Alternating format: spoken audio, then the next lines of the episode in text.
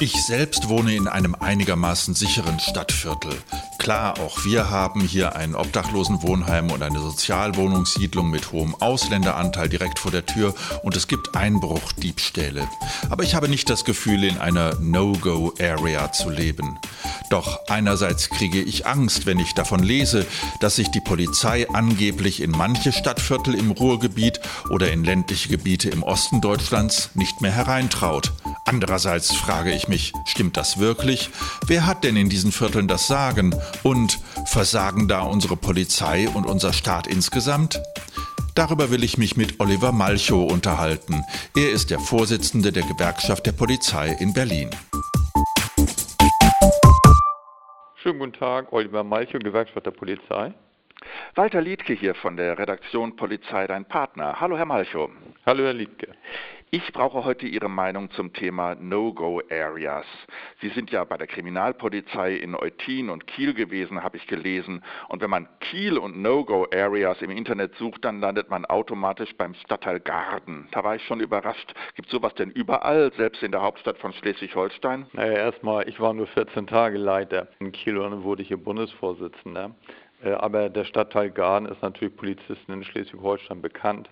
Ich finde allerdings den Begriff No-Go-Areas ein viel zu großes Wort. Der wird ja eher benutzt, wenn man über Slums redet. Was denken eigentlich die Leute, die dort leben und arbeiten? Insofern ist das eher eine Formulierung gewesen, die vielleicht auch Journalisten gewählt haben. Was versteht man überhaupt unter diesem Schlagwort? Sind das nur schlecht ausgeleuchtete Bahnunterführungen? Sind das Kriminalitätsbrennpunkte, etwa für Einbruchdiebstähle? Oder sind das wirklich Orte, wo man das Gefühl hat, dass schwach besetzte Polizeistreifen auf Gangs treffen, die es auf eine Machtprobe ankommen lassen. Was verstehen Sie, was versteht die Polizei denn eigentlich darunter? Also als Polizei benutzen wir diesen Begriff eigentlich gar nicht. Letztendlich geht es immer um größere Stadtteile, Straßenzüge oder Quartiere, wo letztendlich Polizei und Rechtsstaat überhaupt gar nicht mehr stattfindet. Wir haben natürlich Szenen, wo wir wirklich Probleme mit dem Vollzug von Regeln äh, haben.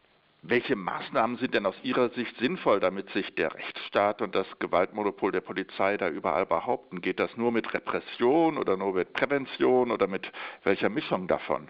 Wenn wir solche Kriminalitätsbrennpunkte haben, ich finde, das ist der beste Begriff, dann geht es, glaube ich, darum, den handlungsfähigen Staat darzustellen. Das macht natürlich Polizei, indem sie Streife fährt, ansprechbar ist, im Raum erkannt wird als Polizei. Aber das bedeutet natürlich auch, dass andere, nämlich Ordnungsbehörden oder aber auch Sozialbehörden, also die Kommunen, auch mitarbeiten und man sich anguckt, welche Maßnahmen auch präventiv noch ergriffen werden können, damit es eben nicht solche Räume gibt, wo Unsicherheit letztendlich dazu führt, dass es nicht mehr benutzt wird oder nur von denen benutzt wird, die eben stark sind. Gibt es denn da schon genug Zusammenarbeit zwischen den verschiedenen Akteuren? Ich habe auch schon davon gelesen, dass es dann also auch zum Beispiel Polizeistreifen gemeinsam mit Kollegen aus Rumänien oder Bulgarien gibt oder so etwas. Sind so etwas nur Schaufensteraktionen oder passiert da wirklich etwas, was auch wirklich an der Basis etwas verändert? Es geht immer darum, vor Ort sich die Situation genau anzugucken. Was sind die Problembereiche? Wodurch entstehen sie?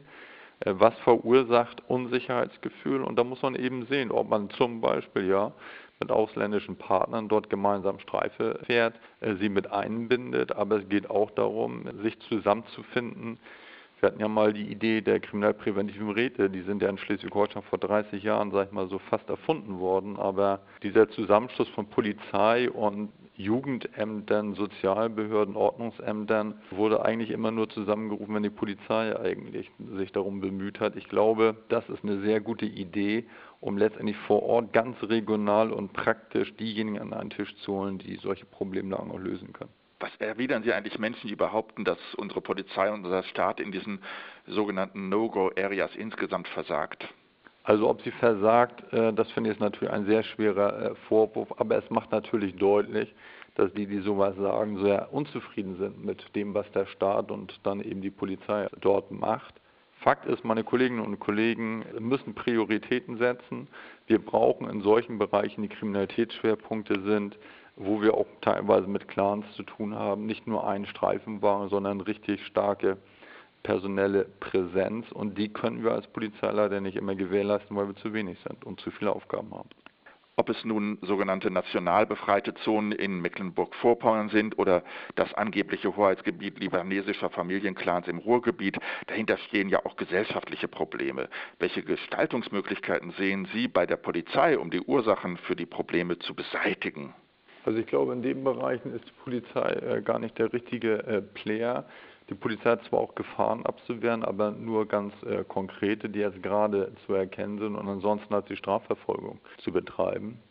Sie kann natürlich eine Menge an Informationen liefern und sie kann sich in den Raum hineinbewegen und dort letztendlich auch agieren. Das kann sie natürlich, aber die Lage selber kann sie am Ende nur ändern, wenn das, was dort an konkreten Problemen besteht, auch durch andere bearbeitet wird. Vielen Dank, Herr Malchow, für das Gespräch. Für den Podcast von polizeideinpartner.de habe ich mich heute mit Oliver Malchow unterhalten, dem Bundesvorsitzenden der Gewerkschaft der Polizei, und zwar zum Thema, was steckt hinter den Diskussionen um No-Go-Areas in Deutschland. Bis zum nächsten Podcast.